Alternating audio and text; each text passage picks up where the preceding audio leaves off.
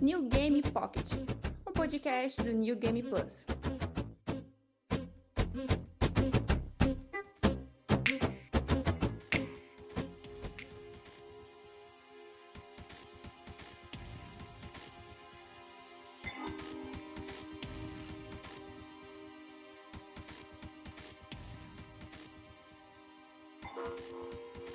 Fala galera do NGP, aqui é Caio Vicentini com mais um New Game Pocket, podcast oficial do New Game Plus. Estamos com mais um episódio do TSN, em que a gente faz algumas recomendações, eh, a gente fala do que a gente anda consumindo nesses últimos tempos, mas eh, na verdade eu queria hoje começar falando sobre um assunto que acabou de sair hoje de tarde, que é o controle do PlayStation 5, mas quem vai me acompanhar nessa jornada aqui hoje será o meu colega de crime de sempre, o Diogo Fernandes. Olá pessoal, tudo bom? E aí, cara, você viu o controle? O que, que você achou? Eu achei a cara da Eve, do Rauli, sabe? Ah, o, o do, do robô tratorzinho, né? Sim. E eu- eu achei, eu achei um controle que ele me deu, me deixou com a mesma sensação quando eu olhei o, de- o DualShock 4 pela primeira vez. Eu tive vontade de segurar antes de falar se o controle se é feio ou não, é questão de, né, de estética que daqui a pouco esse preto e branco que eles criaram aí vai ter uma variação de cores absurda. Mas eu queria saber como que é na mão. E ele me lembrou um pouquinho também aqueles controles da Nacon, sabe? Em formato, pelo Sei. menos. Mas, Sei, aquele story part, né? Sim, sim. E é, mas a- o ponto é esse, eu queria eu quero saber como que é na mão, porque ele parece ser um pouquinho maior, né, po- mais robusto assim, sei lá, mais quadradão também. É, só contextualizando, a gente tá gravando hoje na, na terça-feira, eles acabaram de anunciar o controle, né? E, e daí é um controle. É, é incrível, né? Porque é um controle branco, porque é a primeira vez que a Sony lança um controle que, pelo que eu tô entendendo, esse, é esse vai ser o padrão, né? O controle é, do PS5 vai ser branco com alguns detalhes em preto embaixo do, do controle. Sim, é um controle assim, eu chuto que o PlayStation 5 eu não duvidaria se ele aparecesse um pouquinho diferente do que a gente tem visto desde o PlayStation 2. Né? O PlayStation 1 ele era aquele cinza, classicão, aí foi do PlayStation 2 pra frente, ele sempre até hoje, né, o PlayStation 4 é sempre um formato preto, um monolito, inclusive o PlayStation 2 na época que lançou, né, ele foi muito comparado ao monolito do, 2000, é, do filme, né, do Kubrick, é, 2001, Odisseia no Espaço, É, e até hoje, sempre foi esse monolito preto, e agora eles lançam um controle preto e branco, né, é curioso. Sim, sim. E, e eu vi uma galera já comentando que se você tirar a parte de baixo preta do, do controle, ele parece aquele boomerang do PS3, você lembra? Do controle Sim. boomerang. Sei, que é aquele cinza, né, horroroso. Nossa, cara, é horrível. Parecia um controle falso, porque o Sony ficava meio desajeitado ali no meio do controle. Cara, era uma das coisas mais feias que eu já vi na minha vida. Era alienígena. O conceito, assim, você fica imaginando como dá pra segurar ali, com o pulso tremendo, né? Meia hora de jogo, o pulso já tá ardendo já. Não, e esse negócio durou um tempo, né? Foi, foi tipo nos 45 do segundo tempo que eles trocaram pro DualShock 3, que era basicamente o controle do, do PlayStation 2 com, com os gatilhos, aquele gatilho que era muito ruim, né? Os gatilhos de- que, que você colocava na mesa e ele apertava sem querer o tempo todo, Se e ele- daí ele era sem fio e tudo mais. Sim, ele era pra baixo, né? E, é, o gatilho L2 e o R2 ele eram meio pra baixo. Você tinha que comprar uma, um periférico assim de nem oficial era pra encaixar ali pra ele poder dar aquela curvinha pra cima que o do Xbox 360 já tinha. Ele era curvadinho pra cima, enquanto no, no DualShock 3 a gente tinha que comprar uma coisinha paralela pra poder botar ali pra ele com, sei lá, ter a mesma pegada agradável que tinha no Xbox. Sim, era bem ruim. Eu, eu, eu, eu só percebi que o controle do PlayStation 3 era bem, bem precário quando eu comecei a jogar, por exemplo, GTA 4, GTA 5, que pra acelerar era o, era o R2, né? Aham. Antigamente era o X, mas aí virou o R2 e, meu, era, era, era muito ruim. Jogos de corrida no PlayStation 3 eram bem precários. Enquanto isso, tem os outros paralelos, né? Paralelos não, né? Mas os oficiais, né? É, ou, ou licenciados pela Sony, mas de outras empresas. A gente comentou aqui, o, né, tem o Nacon, né? Que a Rory também, ela lança, tem alguns controles, pelo menos os controles de luta, né? Sim. E, e você já chegou a usar algum deles? O da Nacon, eu cheguei a ver é, a versão de PlayStation 4 que eles estavam vendendo numa loja que eu costumo frequentar. E ele costuma ser mais parrudo pelas laterais, né? Ele é mais parrudo de segurar do que o, o, o DualShock 4. Ele, mas é, essa pegada dele costuma é melhor do que o do que o DualShock original? Em relação ao DualShock 4, eu, eu prefiro o DualShock 4. Eu acho que ele é mais ergonômico e se encaixa melhor na mão. Mas é, ele esse da Nacon, pelo menos a que eu vi, é, tinha tido aquelas firiulas de, de ter uma textura para você segurar, para quando você suar não ficar tão escorregadio. Mas, tipo, não precisa disso, né? Tipo, Uhum. só, é, tem um controle. O meu controle favorito atualmente é o do Pro Controller. Que ele tem uma textura um pouquinho diferente na parte que você segura para dar um pouquinho mais de firmeza, mas é, tem uns controles paralelos de PlayStation 4 que vem com uma puta borracha gigante, sabe? Parece um pneu que tá saindo do controle. É aquele chinelo, sabe? disso. É, esses, esses controles super gamers, sabe? Paralelos, eu. eles- primeiro que eles são super caros. Eu já vi controle eh, ser vendido a 700 reais. Sim. O, o é- próprio da, da- é, Agora, esse Danacon, o 2, Revolution, não sei o que lá, que você regula até a altura do analógico e coisa do tipo, botões traseiros e tal. 800, 700 reais num, site de Mercado Livre, por exemplo. Absurdo. Não, é, os caras. Os caras estão malucos. Tipo, é, é o preço de um console mais antigo, sabe? E. E, sabe, ok, beleza, mas. De você ajustar, de ter gatilhos atrás e tudo mais. Eu tenho uma amiga que comprou, não esse da Nacon, mas comprou um alternativo por causa dos gatilhos laterais para poder jogar Overwatch. Porque jogar FPS em que você precisa pular e atirar é melhor quando você usa o gatilho e não você usa o X. Que daí Uhum. você tem o dedão livre pra você se movimentar e tudo mais. Mas sabe, é um, é um negócio que não vale, sabe? Não vale o preço. É, precisa ter um. é, tem que ser um. Pro, é, por ser um Pro Controller, né? Você teria que ser, um, sei lá, um jogador profissional também de algum FPS, jogos assim, de, esportes ou algo do tipo, pra ter algum motivo prático, né? Pra estar usando um controle tão caro e que na prática não ia diferenciar muito dos jogos normais, por assim dizer, né? Você, sei lá, vai jogar, sei lá, o, o Final Fantasy agora, o 7 Remake, com um controle desses. Pra que você vai usar um controle desse, sabe? O DualShock eu acho que funciona muito bem. Sim, eu, eu gosto muito da. A gente pode fazer um podcast de controles. Aliás, eu quero fazer um podcast de controles no, na segunda temporada. É legal que o DualShock, por exemplo, tem várias versões. A minha versão favorita do 4 é aquela do, do aniversário de 20 anos do PlayStation. Sim, não- ele é lindo, cara. Ele é lindo. Cinza, né? Sim, é, é o cinza PlayStation. E o logo do botão que você aperta tem as cores do PlayStation original. Sim, aquele vermelhinho, né? Foi bonito pra caramba. É, Mas eu lembro que ele saiu caro pra caramba também aqui na época, no lançamento dele. Sai, é, eu, eu dei sorte que eu achei no. Eu tava tão louco pra esse controle que eu procurei ele em Santander, que é outra cidade aqui de São Paulo, uma cidade vizinha que você tem que visitar de trem. Daí eu achei uma loja que tava vendendo com um preço um pouco mais bacana. Daí eu viajei pra outra cidade pra comprar esse controle. Mas valeu a pena Caraca. porque eu tenho ele aqui do meu lado até hoje. Eu É, preciso- é bonito, não é precisa. bonito. é bonito. Vale a pena. Mas sobre o controle, é, ele parece mais uma evolução do DualShock 4, né? Porque a ergonomia dele, a disposição dos controles é basicamente a mesma. É, você tem aqueles dois botõezinhos laterais, que é o, o Share e o Options. Eles não confirmaram ainda se é exatamente essas funções. Mas muito provavelmente vai ser, né? Porque acho que a, dinam- a arquitetura do PlayStation 4 não vai ser tão diferente quanto a do 5, pelo que a gente está vendo.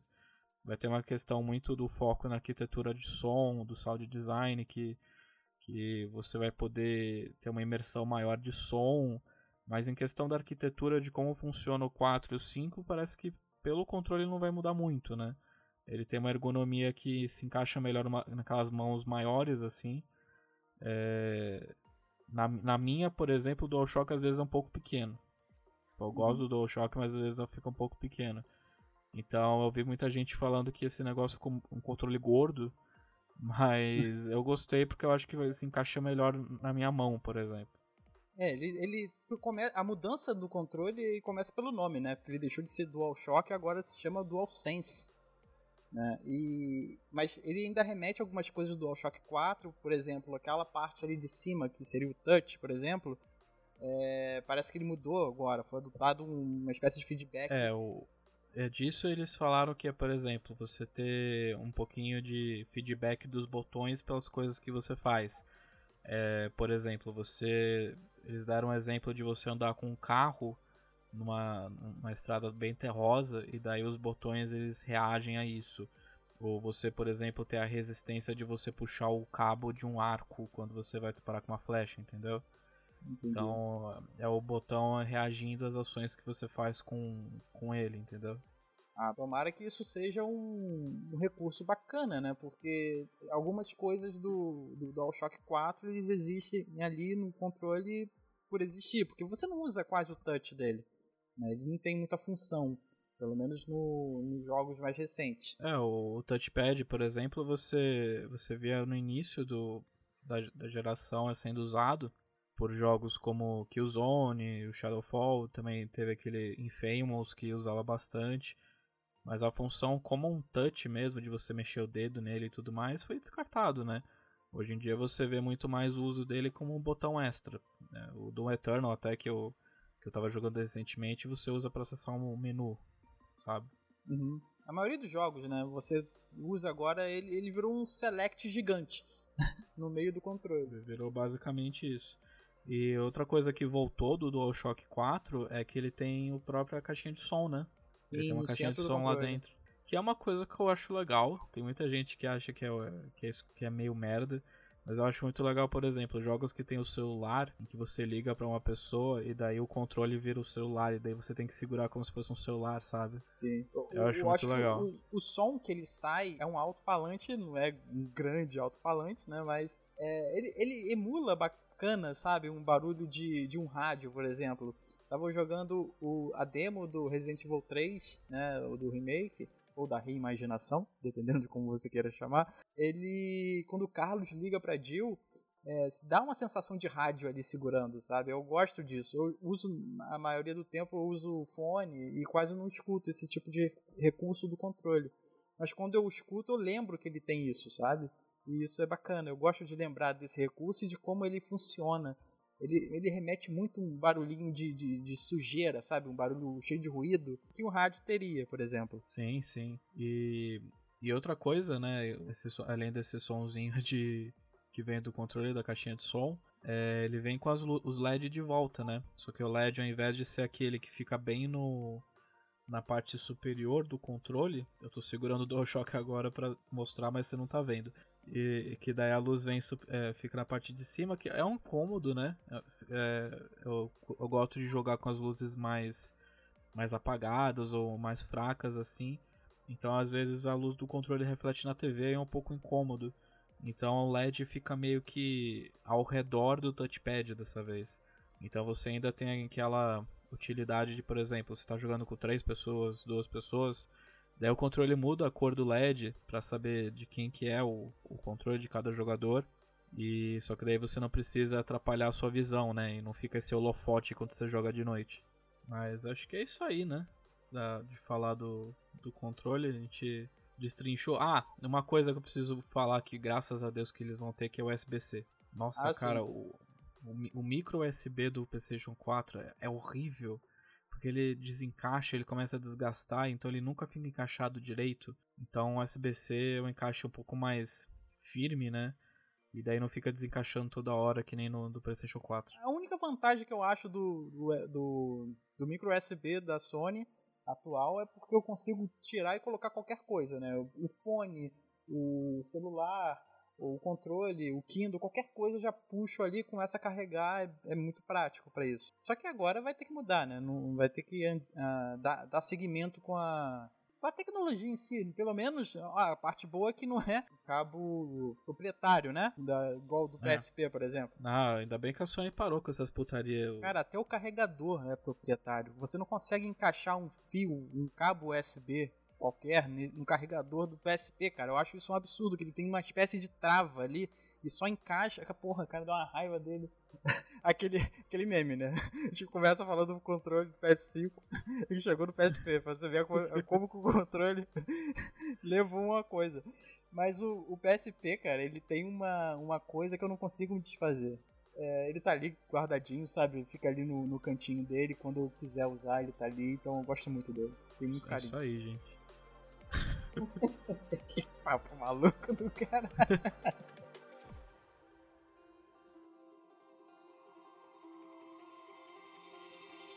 Mas, passado o nosso papo inicial falando do controle do PS5, é, Diogo, você falou que você tem umas recomendações especiais hoje? Então, pessoal, tenho sim. É, hoje, no dia de, da gravação, é 7 de abril. E 7 de abril é, é o dia do jornalista.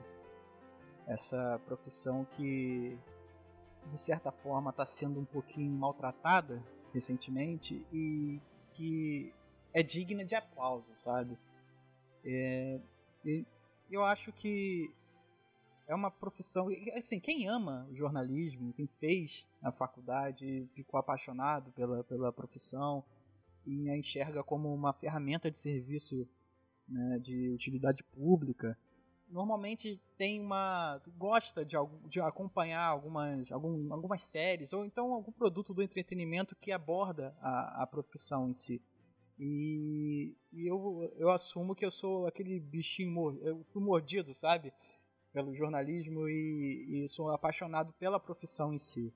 Então eu consumi tudo que podia ser imaginado, que pelo menos né, a maioria das coisas que eu tive acesso é, é, que remeta à profissão. E nesse dia, 7 de abril, eu vou recomendar uma série que eu estou assistindo recentemente, ainda não acabei, né, mas já já estou apaixonado pela, pelo esquema de tudo que eles mostram.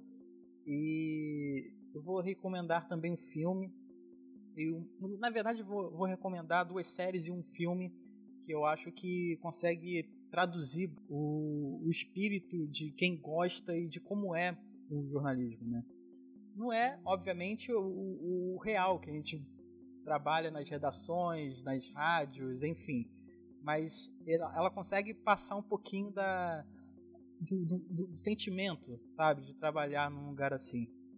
Então, é, nesse dia, eu gostaria de recomendar só, assim, bem, bem breve, um filme chamado Todos os Homens do Presidente, que eu acho que foi o primeiro filme que eu que eu fui caçar para ver na época, né, do, do início da faculdade eu não conhecia o caso lá do, do Watergate, passei a conhecer depois. Ela trata é, basicamente do, do, do, escândalo né, que derrubou, né, que fez um presidente americano uh, sair do, do poder. E tudo começou com dois jornalistas. Né? É, eu acho que todo mundo que todo mundo que gosta de jornalismo provavelmente conhece esse filme, mas quem não conhece vai caçar porque é muito bom. É um filme antigo, né, que, que eu acho que merece ser visto. E foi lá, inclusive, que nasceu a, a ideia do follow the money. Né? Siga o dinheiro que você normalmente vai achar de quem está financiando determinada coisa, que inclusive devia ser usado hoje aqui no Brasil, porque tem muita coisa que é financiada e a gente não sabe nem de onde veio, né? Enfim, não vou me aprofundar muito nisso não. Mas esse filme, a, uma história parecida foi do daquele filme The Post, não foi? com Meryl Streep, com o Tom Hanks, ou são, são tipo histórias e eventos totalmente diferentes? Na verdade, o The Post ele foi é, é anterior ao caso do Watergate, né? E uhum. eu acho interessante porque o The Post ele é, finaliza, ele encerra exatamente no início como começa o Todos os Homens do Presidente. Né? Então é um filme antigo, né? Então prepare-se, tem uma narrativa um pouquinho mais lenta, mas eu acho que é muito, muito, muito gostoso de ver, sabe? Quem gosta da, da, dos parâmetros ali, da, quem gosta dos, dos meandros ali da profissão vai, vai, vai, vai, vai gostar de ver. A série, né? É, a primeira, é, eu acho que todo mundo já deve ter visto, mas se não viu é um pecado, que se chama The Newsroom. Ela é uma série da HBO que tem o Jeff Daniels como o âncora, né, o Will McAvoy, que eu acho que é um dos personagens assim que me fez apaixonar assim, assim no início do, do, do primeiro período, sabe? É, e tem uma é uma série que tem todos os personagens, você não vê um ali que não tenha carisma. E o interessante é que como você tem antes o Todos os Homens do Presidente, o The Newsroom ele usa muita muita referência desse filme. E eu acho também que deveria ser visto por todo mundo. Não é uma série longa, tem cerca de três, três temporadas. E cada temporada, eu acho que a primeira temporada é o que tem um pouquinho maior de episódios. São oito episódios, depois são cinco, depois três, algo nesse tipo. E eu acho interessante que ela, eles usam acontecimentos reais, né? De, de, do que acontece, do que ocorre no mundo, inclusive na época que estava acontecendo as manifestações de 2013, né? Então tem lá na, na série, sabe? É, um dos jornalistas chega para montar pauta, falar, ah, Dilma ainda não conseguiu ter um acordo com os manifestantes e tal, e, e é interessante você ver isso, sabe? Você estava vivendo aquilo e estava passando na série. É, é sério? Eles abordam isso na, na série de televisão, as coisas do 20 centavos? Sim, é, é bem breve, sendo honesto, é muito breve, mas é, eles usam matérias reais para pautar o próprio programa, sabe, o próprio show. Então, não, a maioria das coisas são americanas, inclusive tem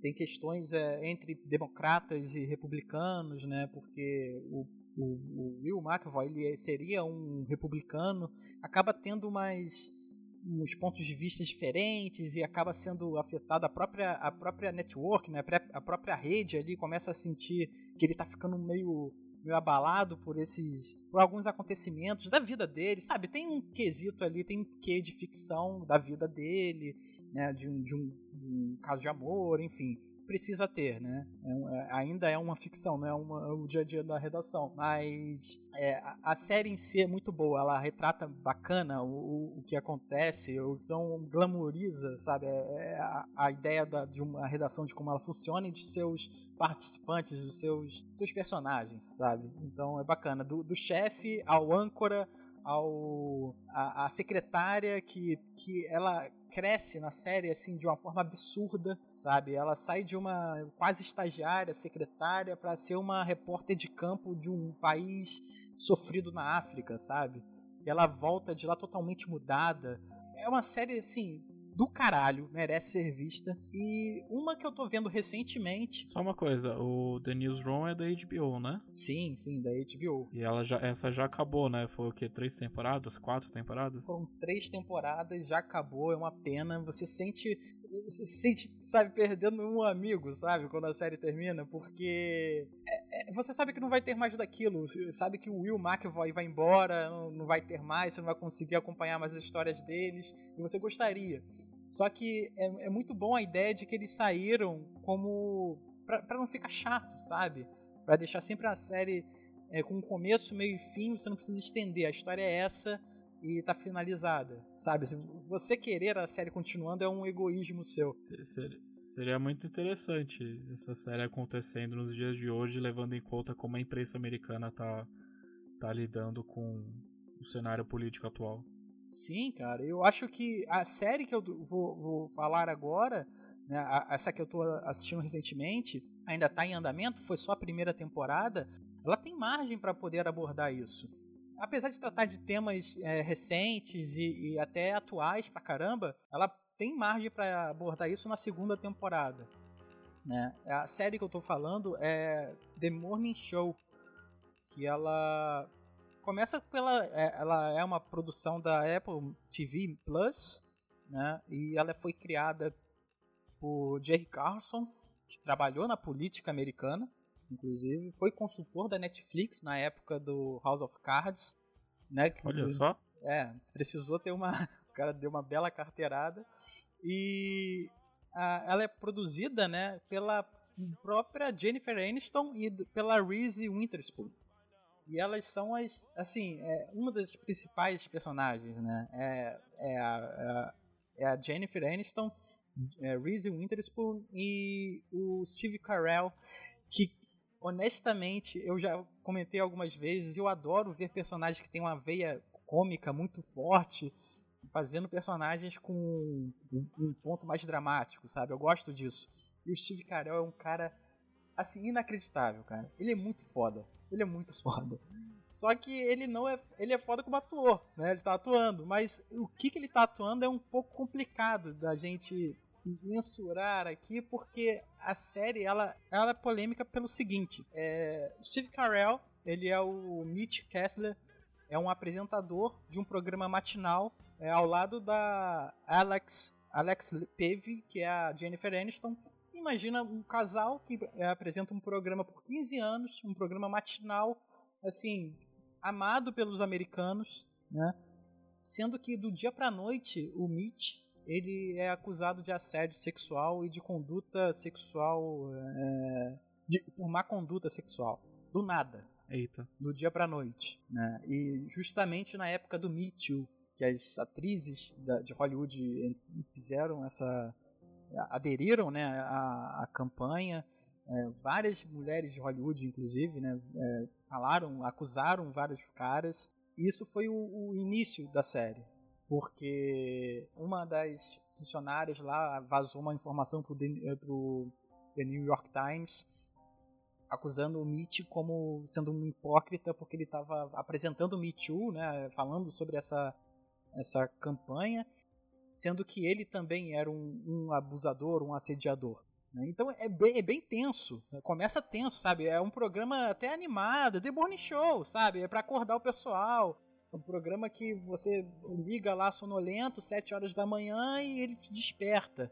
Né? E, ou seja, muda o programa, vai de pernas pro ar, né? De 15 anos.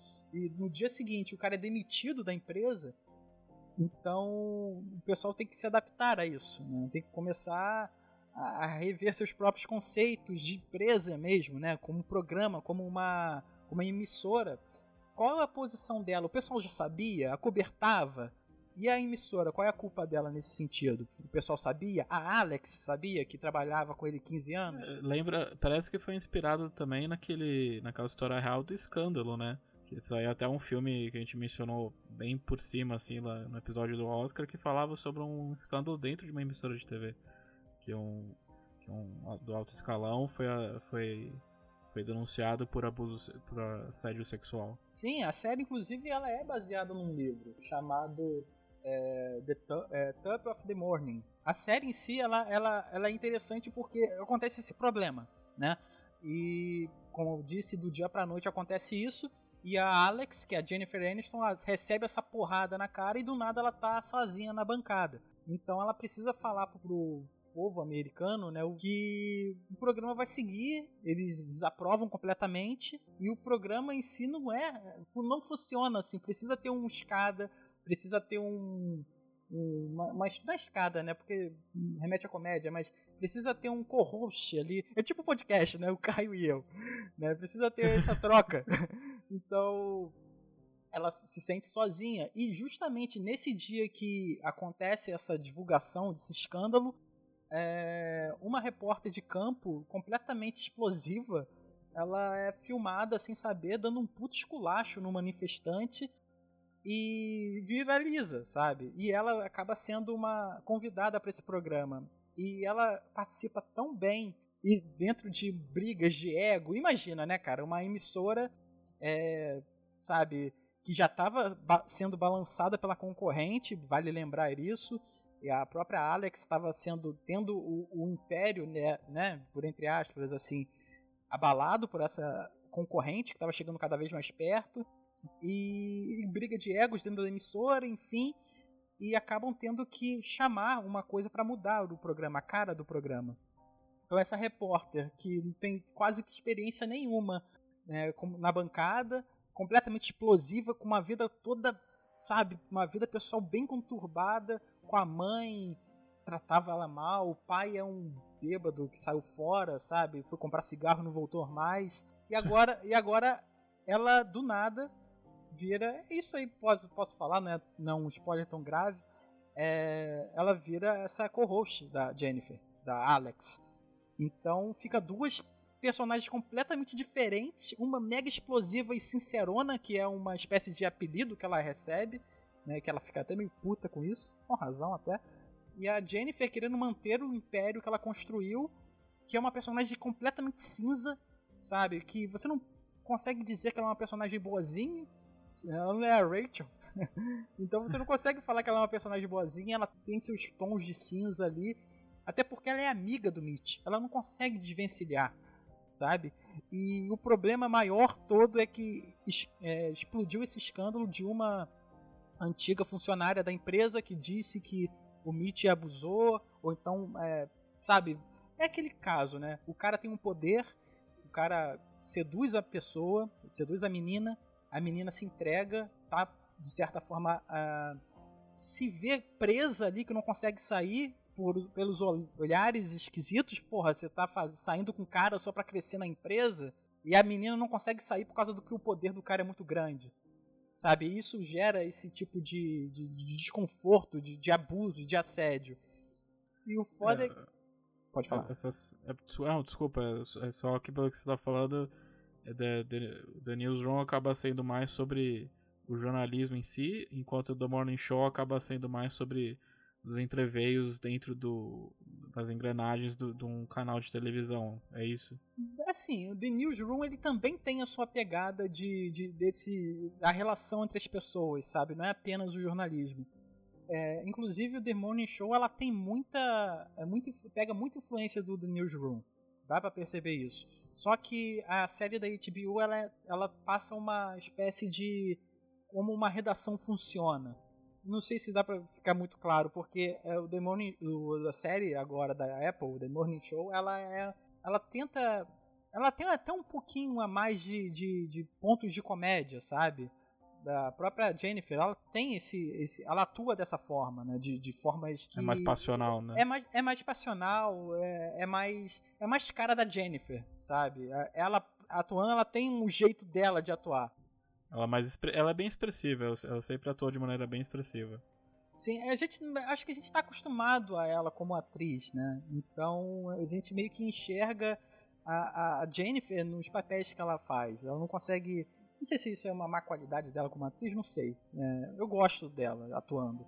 E ela faz muito bem o papel de como as pessoas começam a, por exemplo, a, a enxergar essa personagem da Reese Winters, porque eu nem falei o nome, é Bradley Bradley Jackson, que ela, né, ela é bem explosiva, o pessoal acaba encontrando nela uma, uma um viés bem feminista, né? E a Jennifer ela com, com, começa a se, se, sentir meio que perdendo a, uma espécie de liderança. E como eu disse antes, a, a, a concorrente está começando a chegar muito perto, então ela seria mesmo, de, de, sabe, de, seria dispensada. E a Bradley agora ela tá chegando e vai meio que tomar o lugar dela, sabe? É uma briga de egos mesmo. Mas ela, a, ambas ali elas servem de contraponto uma à outra, sabe? Enquanto uma tá tentando manter a, a, o próprio reino de apresentadora há 15 anos de um programa, essa agora tá chegando e tá abalando tudo e tá todo mundo muito impressionado porque em teoria estoura, né? Porque o pessoal realmente encontrou nela uma voz. O público mais jovem começa a assistir muito mais o programa de uma forma que, como a concorrência estava chegando perto antes da chegada dela, agora o público mais jovem começa a subir. Cara, é uma série muito, muito boa. Eu não eu, eu esperava que fosse boa, porque eu, eu demorei um pouquinho para assistir. Aproveitei a quarentena agora para ver. E, e, e, eu não tive coragem de maratonar, cara, porque eu sei que quando eu maratonar ela vai acabar. Então eu tô aqui no sexto episódio ainda, com pena de assistir. É esse o nível da série. Sabe quando Netflix começou e começou com The House of Cards, que foi aquele boom, que todo mundo prestou muito mais atenção na Netflix agora, que tem uma série muito boa. Eu acho que a, a Apple ela tem um baita material bom é, com The Morning Show para continuar seguindo com o seu, com o seu serviço de streaming. Né? E, e, também pudera, né? Porque a Jennifer e a Reese elas, elas é, foram, acho que, 2 milhões de dólares por episódio. Né? Então fez valer a pena. Caralho. Né? É, não, não, foram, não foram baratos. Mas, assim, vale muito a pena. É uma série que, que você vai ver com pena porque tá acabando. São só 10 episódios. Isso aí, gente. Dia do repórter, não sejam babaquinhas com, com jornalista de games também. Não é só jornalista investigativo. Bom, falando pra caramba aqui sobre um monte de série, filme, enfim, livro também. Caio, o que, você consumiu esse, esses dias aí? Eu. Esses dias eu consumi contra o relógio. Eu terminei de ver Hannibal antes dele sair do catálogo do, do Netflix. A gente tá gravando aqui o que? Na primeira semana ainda de abril. Eu tô falando recomendação, mas, é mas esse negócio já saiu do catálogo e não dá mais para assistir legalmente.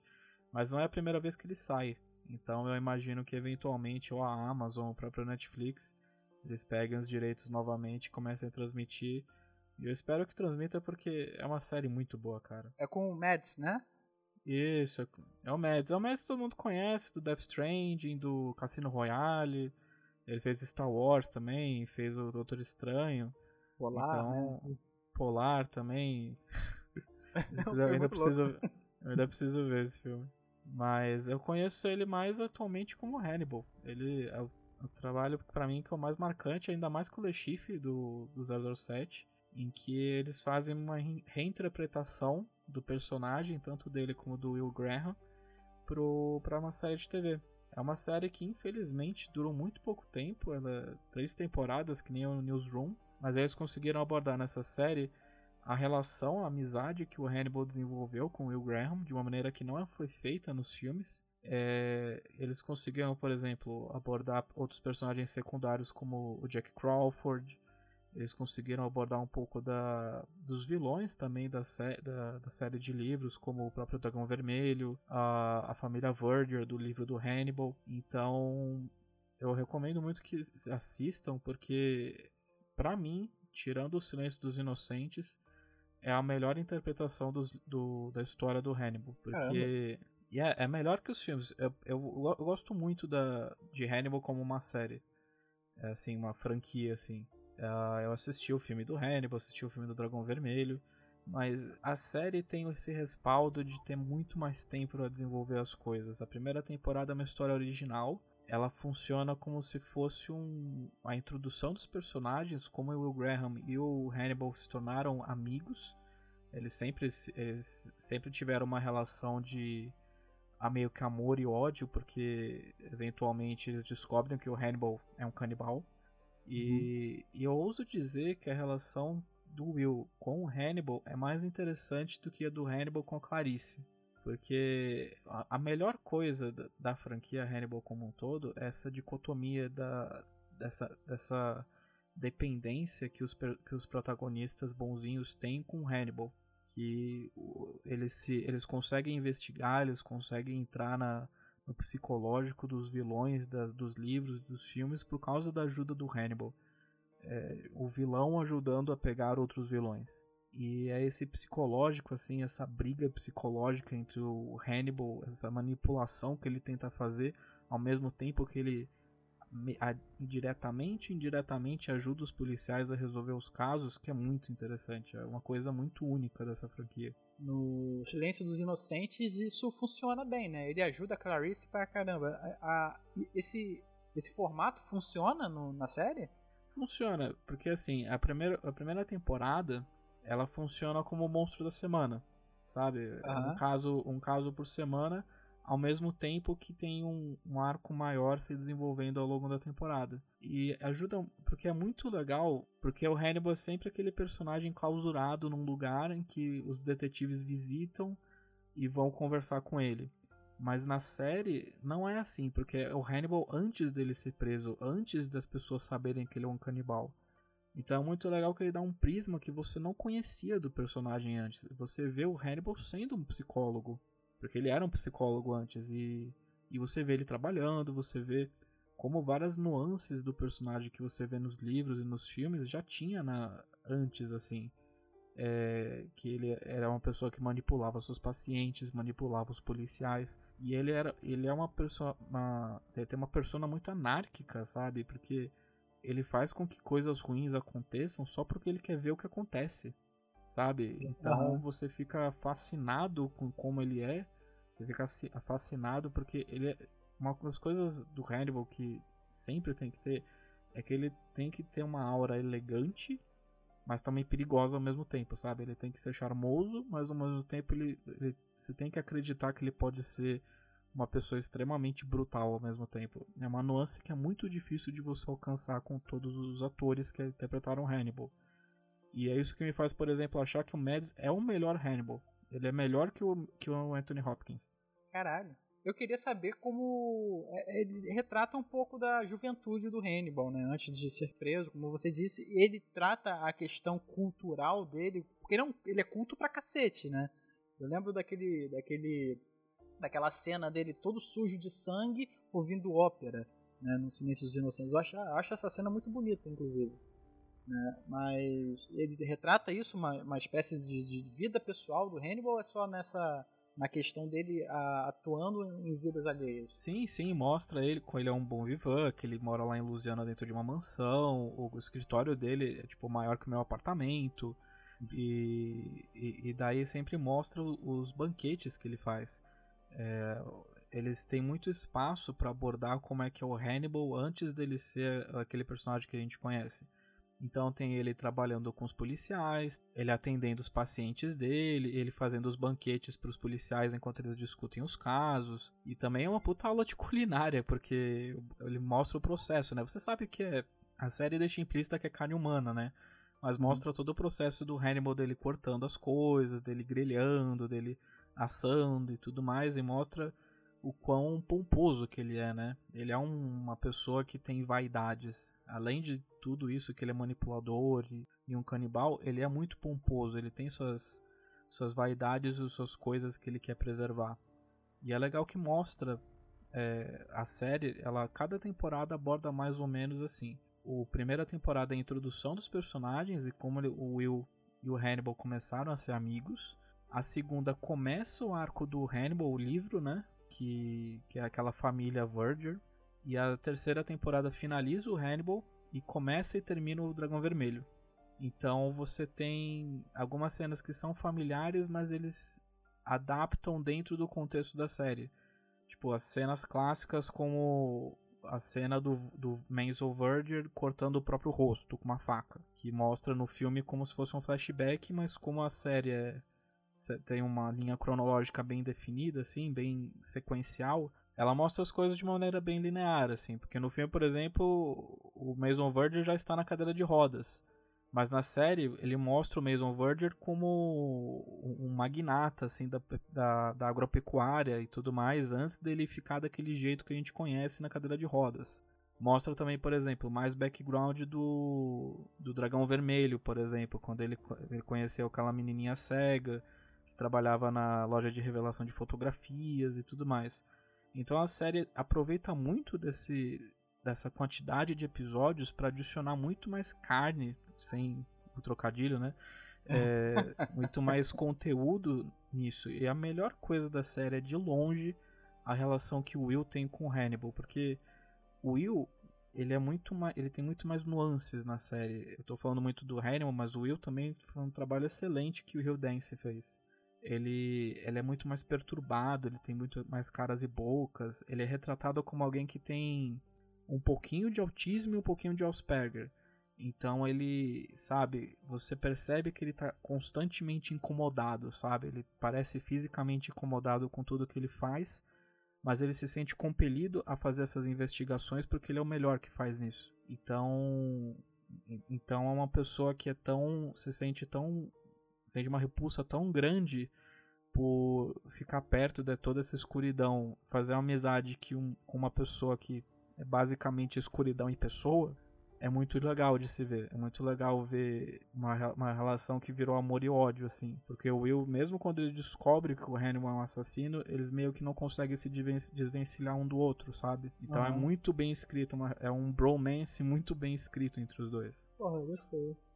Tem uma. Tem pegadas de gore, alguma coisa assim, porque, se não me engano, o dragão vermelho ele tem um. Ele é meio agressivo nesse sentido. Ah, é, é extremamente. É extremamente brutal, tem muito gore. Tem o, o monstro da semana na primeira temporada que ele rasgava a pele das costas das pessoas para fazer asas. E, e, tinha uma outra o pessoa. Ed Gein, né? Meio Ed sim, Gein. Sim, exatamente isso. Tinha uma outra pessoa que fazia um totem humano cheio de cadáveres. É, já teve um que o cara mordia a boca e arrancava os lábios da pessoa. Então, se você não não gosta muito de gore, eu recomendo você, você ficar pouco longe da série. Ela é extremamente violenta. Tipo, de cortar o estômago e os intestinos saírem para fora, sabe? Uhum. Então. Mas Hannibal é assim. Hannibal é, sempre foi uma série que sempre tentou ser muito, sempre é muito elegante por causa do Hannibal, mas ao mesmo tempo é muito violenta por causa do teor de assassinatos, de serial killers e tudo mais. É uma série que é muito única, assim, uma franquia que é muito única e eu fico muito triste que a série acabou com cliffhanger. A série acabou com cliffhanger, mas ao mesmo tempo encerrou, sabe? Tipo, tem pontas soltas para, por exemplo, a ideia era que eles fizessem Silêncio dos Inocentes na quarta temporada. Sim. Mas a série foi cancelada por baixa audiência, agora eles vão fazer uma série da Clarice sem o Hannibal.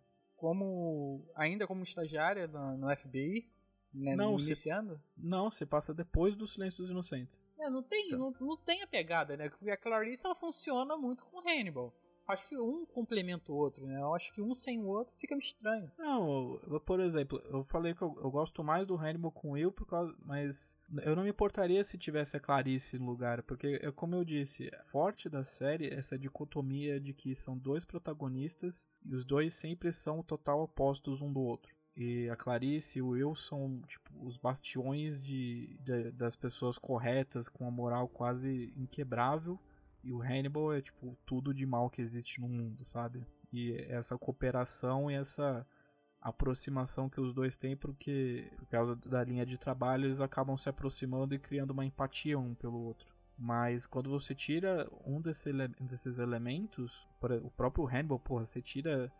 É você fazer, sei lá, tartarugas mutantes ninja, mas aí é focada na April, sabe? Sem as uhum. tartarugas mutantes ninja. Então, é, você vai fazer Transformers, só que o personagem lá do humano sem os Transformers no meio, sabe? Não, não tem sentido. É, é esquisito, né? Fica. Sei lá, perde a, a liga que, que junta tudo, né? Fica estranho. Sim. Mas... E a, e a April é a jornalista, né? e a April é jornalista. Aliás, jornalistas não são muito bem representados em Hannibal, porque uma das, uma das personagens, não principais, mas uma personagem recorrente que é a Fred Lowndes, ela é aquelas jornalistas de páginas é, sensacionalistas, sabe? Então eles pintam muito mal ela por causa que ela sempre acaba atrapalhando as investigações. Ah, sempre tem, né? É o estereótipo do jornalista é, escroto que tá, tá só em cima da carne, né? Da carne podre, como se fosse um abutre, caralho. E o Silêncio dos Inocentes ele termina com cliffhanger. Você você chegou a gostar desse final? eu gostei, filme? tanto que eu fiquei muito animado, porque eu, eu tive a chance de assistir em sequência, né? Não, eu não vi no lançamento, porque quando saiu Centro dos Inocentes eu nem tinha nascido ainda. Mas eu assisti em sequência, de maneira que. que, eu, que obviamente o Centro dos Inocentes é o melhor filme. E eu fiquei super, super animado, super ansioso para assistir o Hannibal. Tipo, nossa, que legal, vou assistir a sequência desse filme que eu gostei muito. É um dos meus favoritos até hoje, Silêncio dos Inocentes. E daí, tipo, é, é muito broxante, né? Porque o, o, livro do filme do Hannibal é uma violência desnecessária, sabe? A série, a série é violenta, mas parece que eles largam um pouco daquela relação, daquela conversa, daquele baile argumentativo entre o Hannibal e a Clarice para ser tipo só uma perseguição cheia de tripas e violência. Então meio que se perde, sabe? O livro e o filme são meio ruins. O Dragão Vermelho é muito bom. O Dragão Vermelho, o livro, o filme é legal assim, mas ele se prejudica por ser um filme. Porque você perde toda aquela nuance, todo aquele espaço que você teria para desenvolver a relação do Will com o Hannibal e o próprio Dragão Vermelho, né, o vilão principal. Então é por isso que eu digo que as melhores versões visuais desses dois livros, Hannibal e Dragão Vermelho, é, é uma quadrilogia, né? Os livros são primeiro foi Dragão Vermelho, depois uhum. Silêncio dos Inocentes. Dragão Vermelho foi em 80 e pouco. Silêncio dos Inocentes foi também em 80. É, daí foi Hannibal em 99. E teve aquele prequel que é o Hannibal Rising em 2006. Que também teve um filme horrível. Que mostra a juventude do Hannibal, que é horrível. Então. Esse eu não vi. Eu... Esse eu não vi. É, é muito ruim. É muito ruim. É, então eu recomendo se você quiser, tipo, ver as versões audiovisuais dessas adaptações, eu recomendo você ver a série e depois ver Silêncio dos Inocentes. Tipo, enxergue que acabou a série, faz um time jump assim, e aí o Anthony Hopkins velhinho no Silêncio dos Inocentes. Eu quero, eu quero assistir a série, porque tem, tem o Mads, né, e eu tava, tava querendo saber se ela tinha uma pegada, a pegada violenta que a, os filmes têm, que os, que os que os filmes trazem. Eu gosto.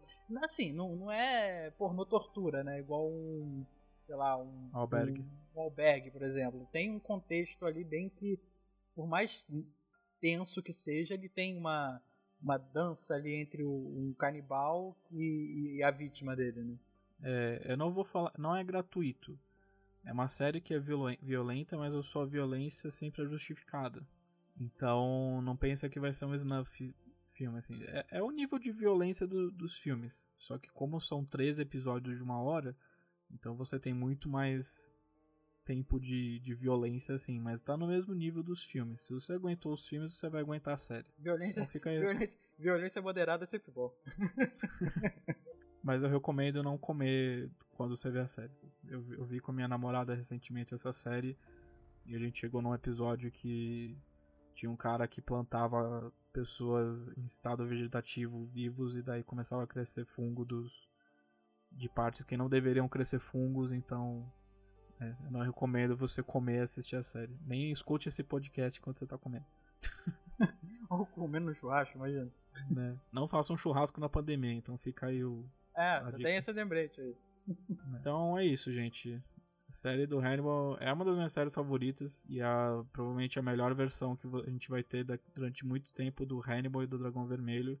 E Mads Mikkelsen deveria receber mais papéis legais pra você fazer. Sim, eu gosto dele como ator, mas eu não sei como que ele ficou no Hannibal. Ele tem uma, uma, um porte é, aristocrático, por assim dizer, né? Pelo menos na, na, Ele tem ele tem um jeito muito pomposo e muito europeu, assim por assim dizer. Porque ele tem, mas ele tem aquela vibe de leste europeu que o Hannibal é do leste europeu. Uhum. Ele é da Lituânia, o Hannibal Lecter. E, então eu acho que ele transmite muito melhor esse, esse jeito elegante, mas ao mesmo tempo exótico que o Hannibal tem do que o Anthony Hopkins, por exemplo. Porque o Anthony Hopkins parece um aristocrata que enlouqueceu, né? Uhum. Enquanto uhum. o Mads ele dá um tom exótico de europeu que você não conhece direito, assim, não aquele europeu que você francês e tudo mais, mas aquele europeu mais do leste europeu, sabe? Ele transmite uma áurea muito elegante, assim, por assim dizer. Você todas as vezes que ele tá tipo naquela manto assim, se disfarçando como um ser humano normal, você quer acreditar que ele é assim, sabe? Então ele, ele, ele, passa muito bem essa, essa vibe de lobo em pele de cordeiro. Que é Sim. muito importante, principalmente na primeira temporada em que ele se passa como pessoa normal. Porque ele, porra, ele ajuda nas investigações na primeira temporada. Tipo, ele vai nas cenas do crime e tudo mais, você vê aos poucos que ele empurra as peças para que a catástrofe seja o mais desastroso possível. Então você tem aquela de você achar que ele é um filho da puta, mas ao mesmo tempo você fica fascinado com o que ele vai fazer, sabe? Porque ele é muito imprevisível. E, porra, o, o, o Will, ele, ele vai, ele se torna um paciente do Hannibal, porque por ele se aproximar tanto desses assassinatos, ele precisa de alguém que, que tipo, mantenha o psicológico dele em xeque. Só que de todas as pessoas, eles deixaram ele nas mãos do Hannibal Lecter. Mas é isso aí, gente. A gente vai finalizar o Tudo Sobre Nada com vários papos aleatórios, mas muitas recomendações boas. Eu é, é a pegada, mundo... né? É a pegada, é a pegada, né? né? É a pegada. É, é, a essência, é a essência do podcast. Mas, Diogo. Diga. Onde o pessoal pode encontrar o NGP nas redes sociais? Então, pessoal, caso vocês estejam procurando a gente nas redes sociais, estamos lá no Facebook, no facebook.com barra ngameplus ou então, se você estiver procurando a gente lá no Twitter, é twitter.com/barra ngameplus, ou então você vai lá na busca, bota o arroba e bota ngameplus, estamos lá também. Ou então você vai direto no YouTube, é youtube.com/barra ngameplus. Lá a gente tem live, gameplay, tem vários vídeos saindo. O New Game Pocket está lá também. E por favor, torne-se um inscrito e um patrocinador, que isso ajuda pra caramba. É isso aí, gente. Sendo patrocinador, vocês têm acesso a um grupo do Telegram exclusivo em que eu, o Demartini e mais uma galera conversa bastante coisa lá.